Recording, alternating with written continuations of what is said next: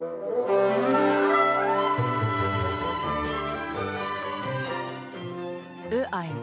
Journal um 5.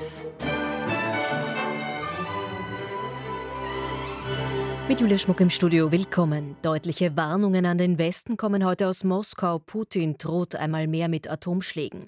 Eine deutliche Absage an die Bodenschutzstrategie der Regierung kommt heute von den Ländern. Und deutlich feuchter wird das Wetter morgen. Es wird zunehmend regnerisch. Russlands Präsident Wladimir Putin erneuert heute seine nuklearen Drohungen gegen den Westen. Bei seiner alljährlichen Rede zur Lage der Nation in Moskau hat Putin betont, dass die russischen Atomstreitkräfte weiterhin in voller Gefechtsbereitschaft seien. Das militärische Säbelrasseln dürfte aber auch anderen Zwecken dienen, nämlich der Stärkung von Putins Position vor den russischen Präsidentschaftswahlen in wenigen Wochen. Paul Grieser berichtet. Wladimir Putin zeichnet das Bild eines Russlands, das er von außen bedroht sieht. Der Mann, der vor zwei Jahren öffentlich die großflächige Invasion der Ukraine anordnete, will den Krieg gar nicht begonnen haben. Wie ich schon oft gesagt habe, werden wir alles tun, um diesen Krieg zu beenden, behauptet Putin. Gleich darauf droht er mit dem Gegenteil, einer Ausweitung der Gewalt für den theoretischen Fall, dass NATO-Mitgliedstaaten eigene Bodentruppen in die Ukraine schicken. Sie müssen wissen, sagt Putin, wir haben Waffen, die auch Ziele auf ihrem Staatsgebiet treffen können. Es ist nicht das erste Mal, dass Putin derartige Drohungen ausspricht. In diesem Fall dürfte die Botschaft aber auch für die eigene Bevölkerung bestimmt sein. Mit dem Versprechen eines militärisch überlegenen Russlands bringt sich Wladimir Putin in Stellung für seine geplante Wiederwahl in zwei Wochen. Nach dem Regierungswechsel in Polen bessern sich die Beziehungen zur EU spürbar. Die EU-Kommission gibt heute 137 Milliarden Euro für Polen frei. Fördergeld, das bisher zurückgehalten wurde wegen umstrittener polnischer Justizgesetze. Was die EU-Kommission zum Umdenken gebracht hat, berichtet Raffaele Scheidreiter aus Brüssel. Von Wind of Change ist in Brüssel die Rede, einem politischen Wechsel in Polen. Der neue Regierungschef, der liberale Donald Tusk, nimmt etliche Gesetze seines nationalkonservativen Vorgängers zurück. Gesetze, die grob gesagt Richterinnen und Richter in Polen nicht unabhängig und frei arbeiten lassen. Die EU-Kommission geht auf diesen Wechsel ein und gibt eine erste Tranche an EU-Fördergeld frei. Es geht in Summe um 137 Milliarden Euro. EU-Kommissionssprecherin Verle Nuitz bestätigt, Polen habe die geforderten Schritte gesetzt im Justizbereich als auch im Kontrollwesen, um sicherzustellen, dass das Geld rechtmäßig eingesetzt wird. Das Geld aus dem EU-Corona-Hilfstopf und aus dem Topf für Regionalförderung wurde seit Jahren zurückgehalten, da aus Sicht der EU-Kommission die polnische Politik zu viel Einfluss auf die Justiz hatte. Eigentlich hat sich die österreichische Bundesregierung den Schutz der Böden ins Regierungsprogramm geschrieben.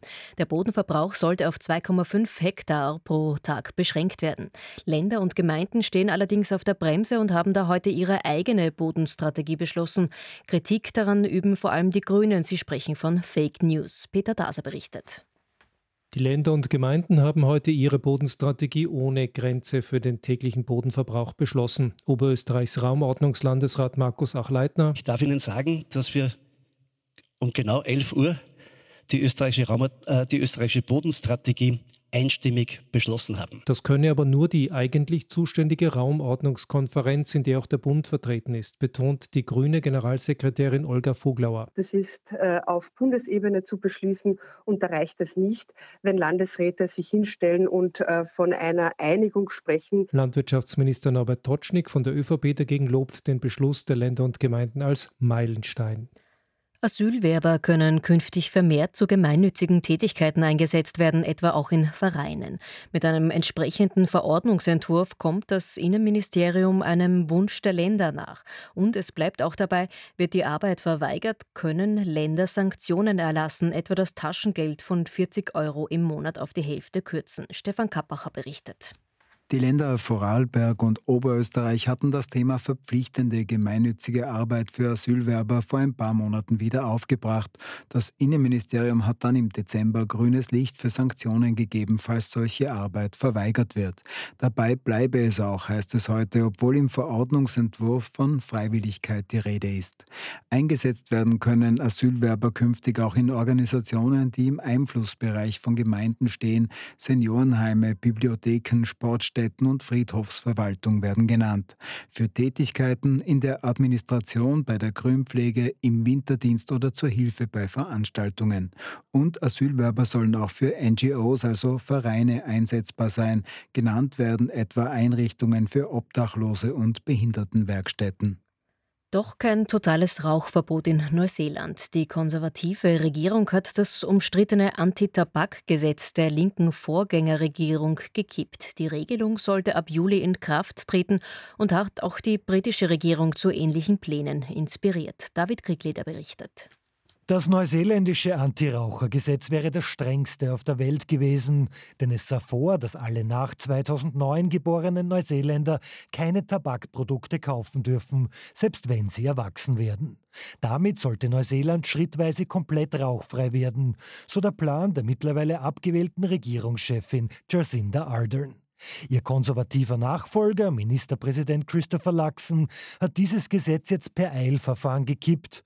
Man trete zwar für eine Reduktion des Rauchens ein, wolle aber durch so ein drastisches Verbot keinen neuen Schwarzmarkt für Tabakprodukte schaffen, so das Argument der Regierung, die von Bürgerrechtsgruppen unterstützt wird. Mediziner kritisieren den Schritt hingegen als Kniefall vor der Tabaklobby und warnen vor den gesundheitlichen Folgen für die Neuseeländer. Und weiter geht es im Nachrichtenstudio mit Eva Maria von. In der Stadt Gaza ist die Verteilung von Hilfsgütern eskaliert. Das israelische Militär hat nach Angaben der radikal-islamischen Hamas das Feuer auf Zivilisten eröffnet. 104 Menschen seien dabei ums Leben gekommen. 760 seien während des Ansturms auf die Hilfslieferungen verletzt worden. Israels Armee gibt an, das Feuer eröffnet zu haben, weil die Soldaten von einer Bedrohung ausgegangen seien. Drei Tage nach der Verhaftung der ehemaligen RAF-Terroristin Daniela Klette haben die Ermittler auch schwere Kriegswaffen in der Wohnung der 65-Jährigen in Berlin-Kreuzberg entdeckt. Sichergestellt wurden neben einer Panzerfaustgranate, einer Maschinenpistole und Munition auch eine Kalaschnikow und eine Kurzwaffe. Die Ermittler vermuten zudem, dass sich auch Klettes Komplizen Ernst Volker Staub und Burkhard Garweg in Berlin aufhalten können. Der österreichische Botschafter in Moskau, Werner Almhofer, wird die Republik beim Begräbnis von Alexei Nawalny morgen in einem Moskauer Außenbezirk vertreten. Laut einer Sprecherin des Außenministeriums wird Almhofer auch einen Kranz am Grab des in Haft verstorbenen Oppositionspolitikers niederlegen. Das Team Nawalny hat heute die Menschen in Russland aufgerufen, trotz erwarteter hoher Polizeipräsenz zahlreich zu den Trauerfeierlichkeiten zu erscheinen. Am Landesgericht Krems werden heute die Urteile in einem schweren Fall von Kindesmisshandlung erwartet.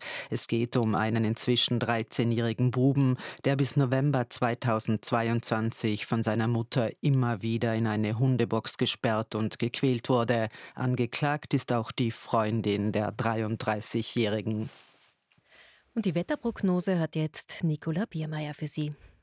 Sonnig klingt der Tag im Großteil Österreichs aus. Zudem weht in den Alpen Föhniger, in Niederösterreich lebhafter Südwind. Nach wie vor dicht bewölkt ist es aber in Osttirol, Kärnten und in weiten Teilen der Steiermark. Hier regnet es vereinzelt ein bisschen.